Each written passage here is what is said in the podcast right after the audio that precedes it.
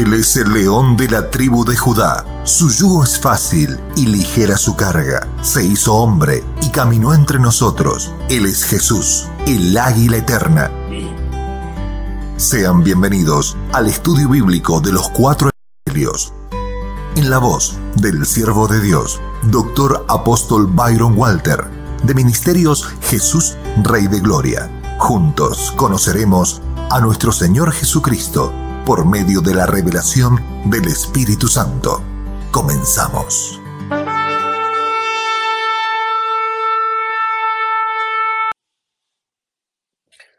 Muchísimas bendiciones, mis amados. Estamos de nuevo en el estudio del Evangelio que escribió Juan.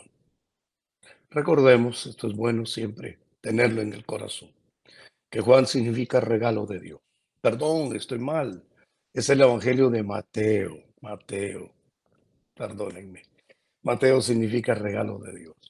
Juan significa benignidad divina, hasta propiciación. Eh, Mateo, que había sido un publicano, muy despreciado, evidentemente, de su entorno, tanto judío como de las autoridades romanas. Sin embargo, el Señor le dijo, sígueme e hizo de él un apóstol. Y cuando vimos el capítulo 10, está en la lista de los doce apóstoles del Cordero. Hoy entraremos al capítulo número 11 del Evangelio de Mateo. Hoy miraremos en este capítulo excelentísimas verdades del carácter del Señor. Veamos. Cuando Jesús terminó de dar instrucciones a sus doce discípulos. Se fue de allí a enseñar y a predicar en las ciudades de ellos. Interesante, porque en el capítulo 10, cuando les da poder sobre todos los espíritus inmundos para echarlos fuera, porque un reino echa fuera a otro. El reino de la luz echa fuera al reino de las tinieblas. Así, en los ungidos de Dios tenemos la potestad de reprender demonios, echarlos fuera. Y el Todopoderoso dijo en Marcos 16, las señales seguirán a los que creen. Echarán fuera demonios. Bajo la guianza, evidentemente, ¿verdad? Orarán los enfermos y estos sanarán. Pero aquí en este capítulo, en este versículo 1, capítulo 11, los vuelve a llamar discípulos. En el día los llamó apóstoles, enviados, con una delegación bien particular a un área particular. Pero le sigue dando instrucciones y el discipulado nunca termina. Nunca. El discipulado es para toda la vida, porque no estamos hablando de una de un, de un libro Dios no es ningún libro, Él es infinito, Él es santísimo. De Él hay que irlo conociendo. Y cada vez que el Señor nos habla del Padre, lo vamos conociendo. No es tanto el conocimiento natural, la letra, es la experiencia viviente de ir llenándonos de vida, de sol, de luz, de vida, de gloria. Por eso Pablo, muchos años de apostolado, pero en Filipenses 3 dice, a fin de conocerlo, de alcanzar aquello para lo cual fui alcanzado de Dios.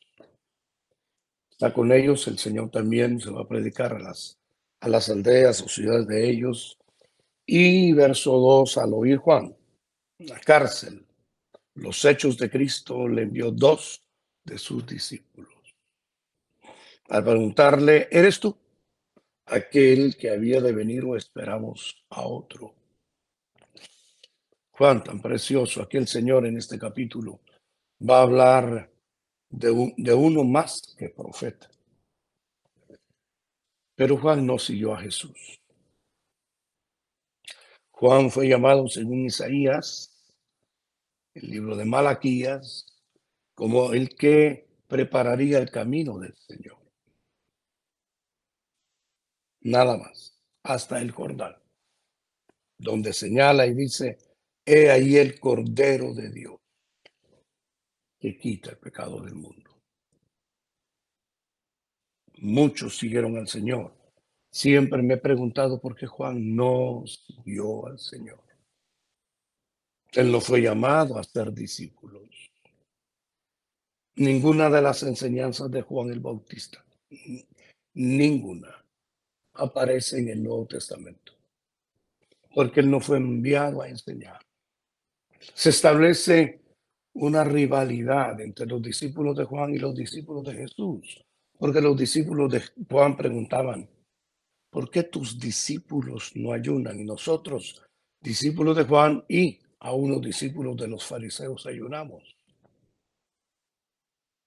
O en el Evangelio de Juan que dice, y entonces le fueron a decir a Juan, aquel que tú señalaste en el Jordán bautiza más que tú. Y dice el Evangelio de Juan, realmente los que bautizaran eran, los que bautizaban, perdón, eran sus discípulos. Esa es una pregunta que la tendré siempre. Ahora bien, las eh, explicaciones. Al único a quien el Padre autoriza para escucharlo es al Hijo. Este es mi Hijo amado. A él oír. Juan cayó en una cárcel.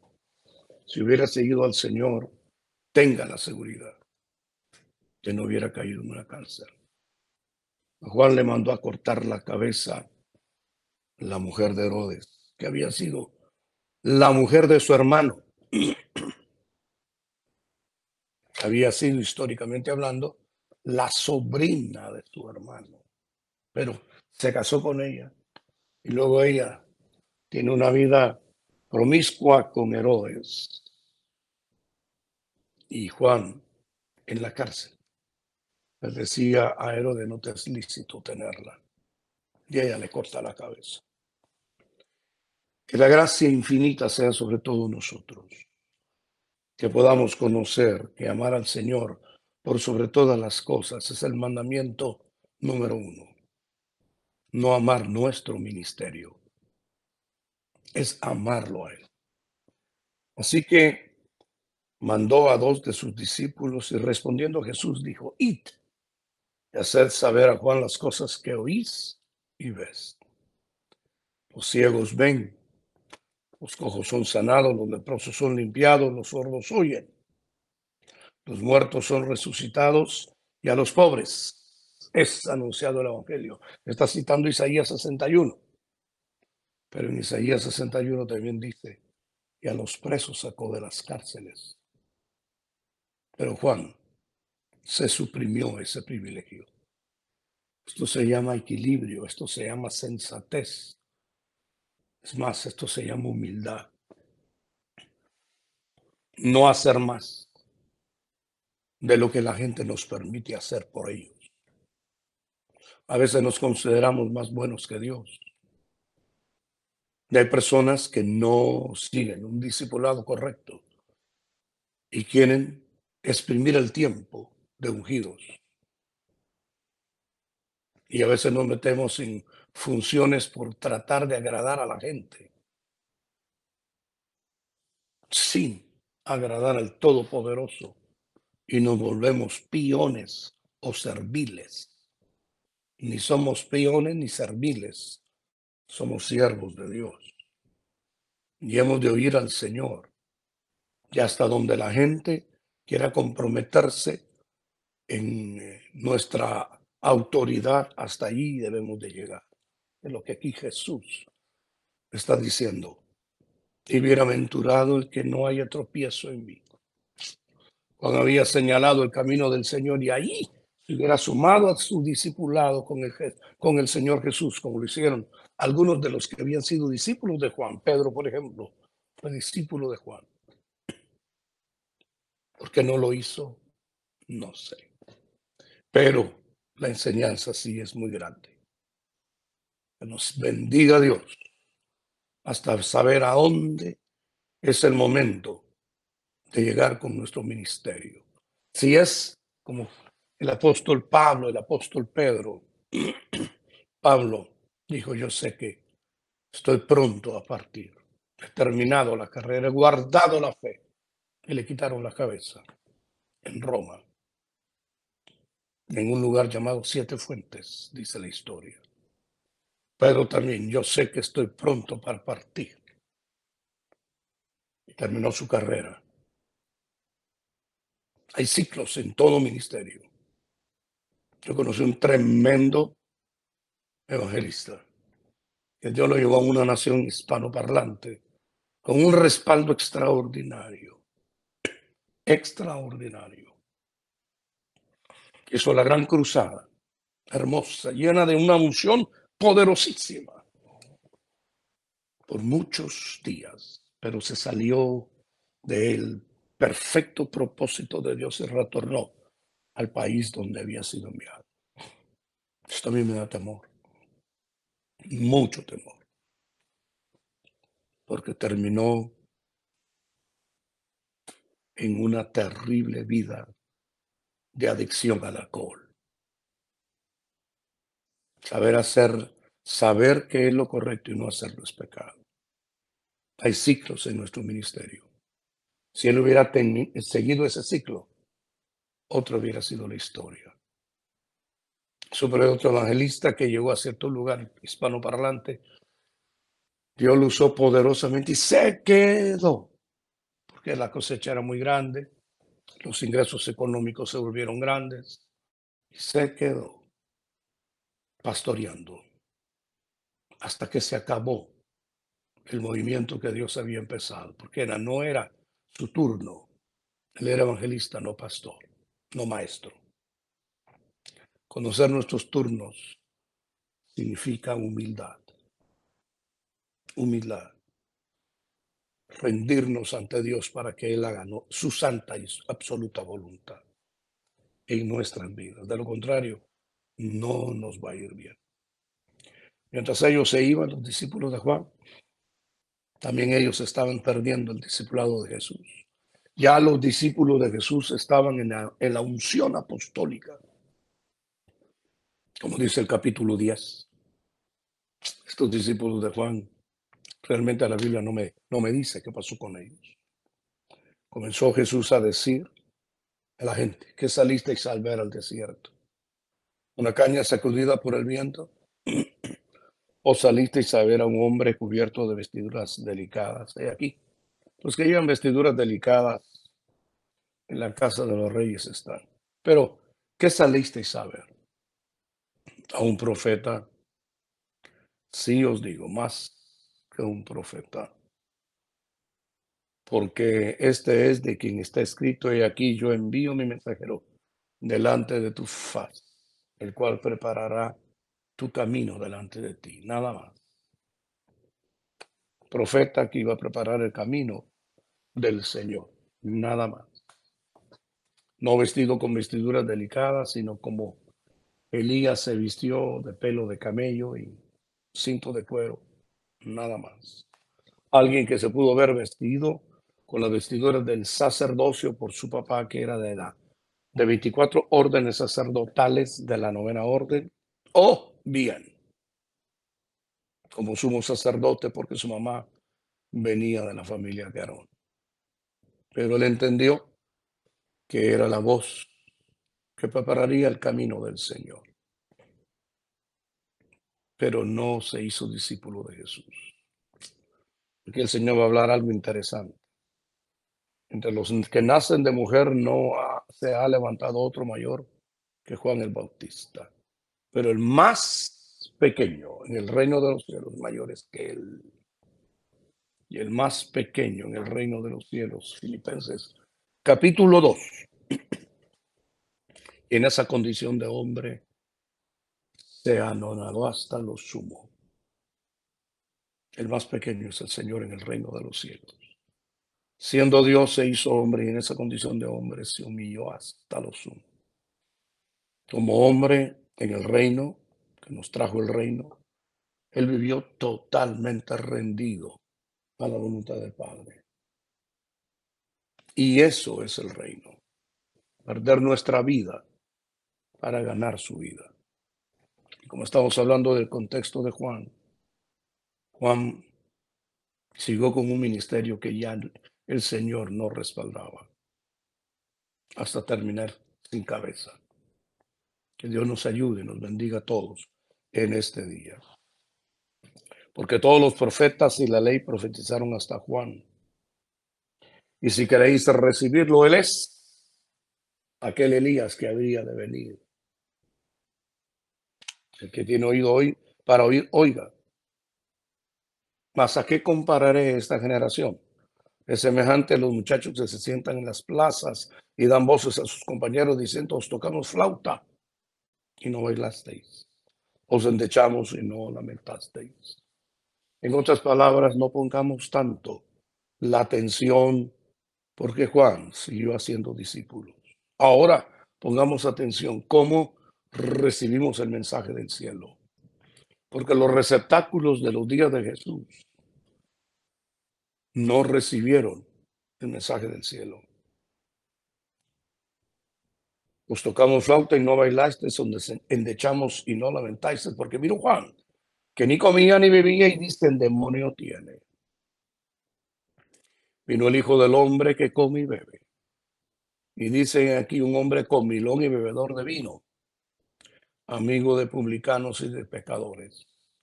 Pero la sabiduría es justificada por sus hijos. En otras palabras, no nos quedemos tanto viendo los instrumentos, recibamos el mensaje. Y el mensaje es este. Creed al Señor Jehová a través de Cristo que es el camino, la verdad y la vida. Porque nadie viene al Padre si no es por Él. Él es la resurrección y el que cree en el Hijo tiene al Padre.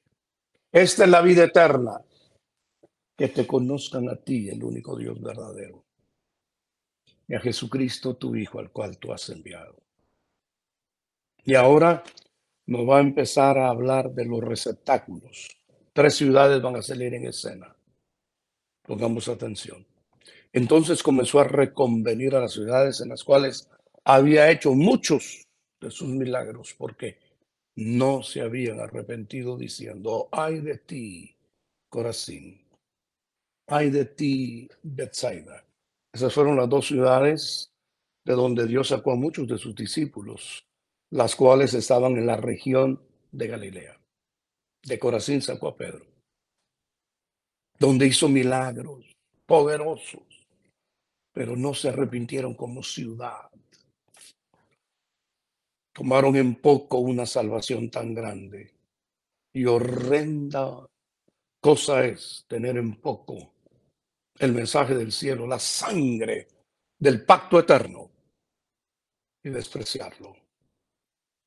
Porque si en Tiro y en Sidón se hubieran hecho los milagros que han sido hechos en vosotras, tiempo a que se hubieran arrepentido en silicio y en ceniza. Por tanto, os digo que en el día del juicio será más tolerable el castigo para Tiro y para Sidón que para vosotras. Y nos abre el panorama el divino Señor.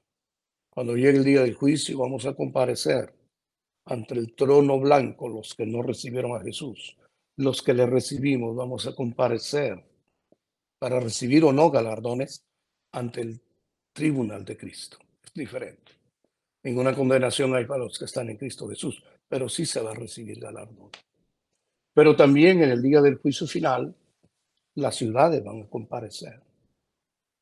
Las ciudades son entidades que el Señor en el Antiguo Testamento las asemeja a personas. Cuando habla de Samaria, habla como de una mujer. Cuando habla de Jerusalén o de Judá, habla con la tipología de una mujer. Y como ciudades, los habitantes de una ciudad van a ser juzgados. Por eso se menciona en el Antiguo Testamento y Segunda de Corintios lo toma también. Salid en medio de ella, pueblo mío, y no toques lo inmundo.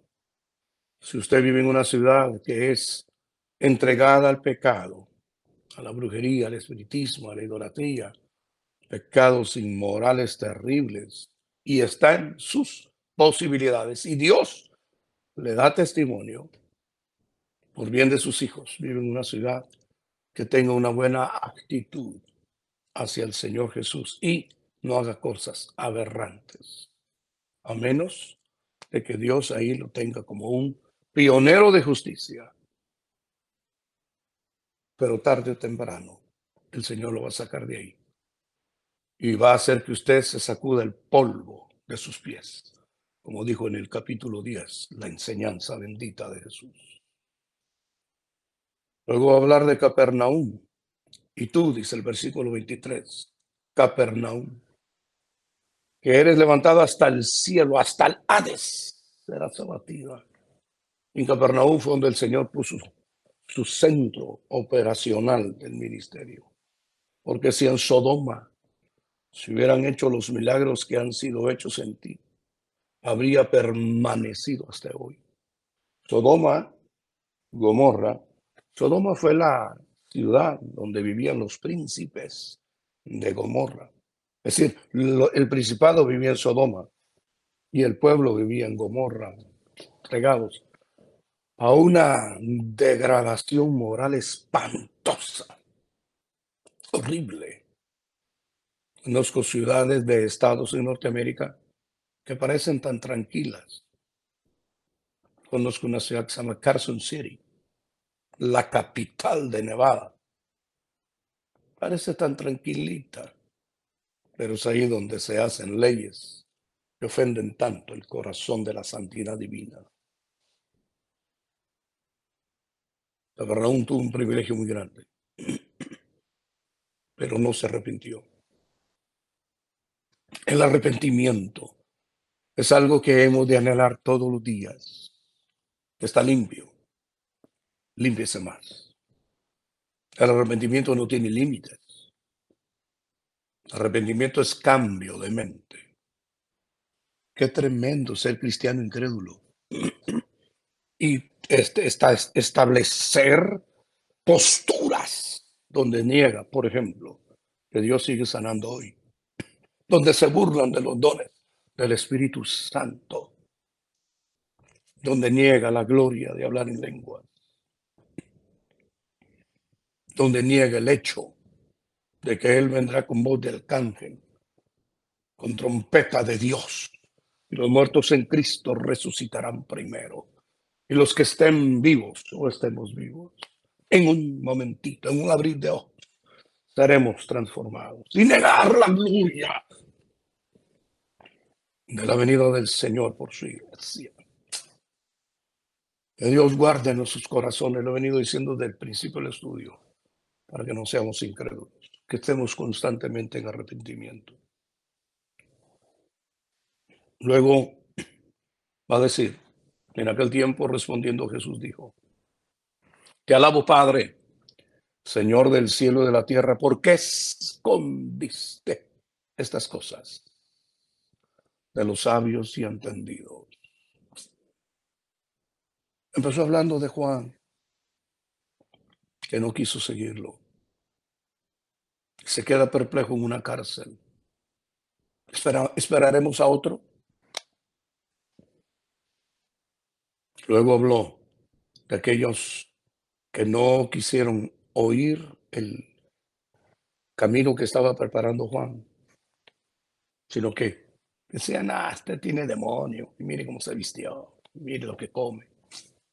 Luego vino el Señor que se juntaba con los publicanos y los sacaba, como sacó Mateo. sacaba de esa vida miserable. Y no quisieron arrepentirse. Entonces puso el ejemplo de Bethsaida, Corazín, Capernaum. Y aquí empieza a alabar al Padre, el dulce cantor de Israel. Claro, David fue el dulce cantor, pero el más hermoso de los hijos de los hombres, que alabó al Padre hasta en el momento cuando va al, al, al, Getsemaní. Dice que cantó el gran himno. Cantó el Salmo 112 al 118. El himno. Pero el gran himno, el 136. Porque para siempre es su misericordia. Entre alabanzas y glorias y danzas enfilando el rostro, se entregó como cordero. Aquí lo está alabando. Y el misterio de la fe la está declarando. Si Dios nos ha visitado y podemos entender sus escrituras, es un milagro. Que a los sabios y entendidos, a los que se creen muy grandes en este siglo, el Señor se los ha dado. Se lo revelaste a los niños y padre, porque así te agradó. Adquiere, adquiramos revelación. No nos quedemos con letra que mata. Anhelemos vivir el espíritu vivificante. Lo que Pedro habla y dice la verdad viviente. El rema de la palabra. Que Dios te bendiga tanto, que te abra las escrituras y mires a Cristo en todas ellas. El Padre te lo revele. Todas las cosas me son entregadas por, él, por mi Padre. Y nadie conoce al Hijo. ¿Qué está hablando? Él es eterno. Para conocerlo, tenemos que tener la eternidad del Padre. Lo iremos conociendo en los siglos y edades. Lo iremos conociendo cuando partamos con Él. Oh, yo muchísimas veces me, me, ahí sí que solo me imagino, me he imaginado el tiempo cuando esté en su presencia hay lindísimas alabanzas, por ejemplo, una alabanza que dice verte los ojos. Es una petición que tengo, dice esa alabanza. O verlo. Pasar la eternidad conociéndolo, amándolo. Porque no se puede conocerlo sin amarlo, sin adorarlo. Las personas que lo conocen en esta tierra lo, lo aman y lo sirven, lo adoran con todo lo que son. Y ese es el primer mandamiento. Nadie conoce al Hijo sino el Padre, ni al Padre conoce alguno sino el Hijo, porque son eternos. Y a quien, a quien el Hijo lo quiera revelar. Y luego dice, venid a mí, todos los que están trabajados y cargados, y yo os haré descansar. Llevad mi yugo sobre vosotros y aprended de mí, que soy manso y humilde de corazón. Conozcámoslo. Vayamos a Él en todo tiempo. Él nos hará descansar. Y uno tiene que, al conocer las escrituras, pensar en David. Cuando Saúl lo quiso matar rabiosamente, espantosamente, bipolarmente. Le juraba no matarlo, pero lo quería matar. Y David se fue a esconder en una cueva que se llama Adulam, que quiere decir descanso. De la figura de nuestro gran rey. Llegaron los expatriados, los arruinados, los endeudados, y encontraron el reposo del Señor. Que así sea con nosotros, amados. Encontremos el reposo con el Cristo vivo todos los días, en una vida de comunión con Él cambiando nuestra mente, conociéndolo más, como dice Romanos 12, cambiando las figuras de vuestro entendimiento. Y llevar su yugo, eso es pacto.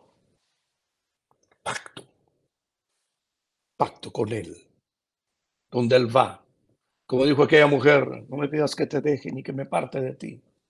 Tu pueblo será mi pueblo, tu Dios será mi Dios. Donde quiera que tú vayas, iré yo.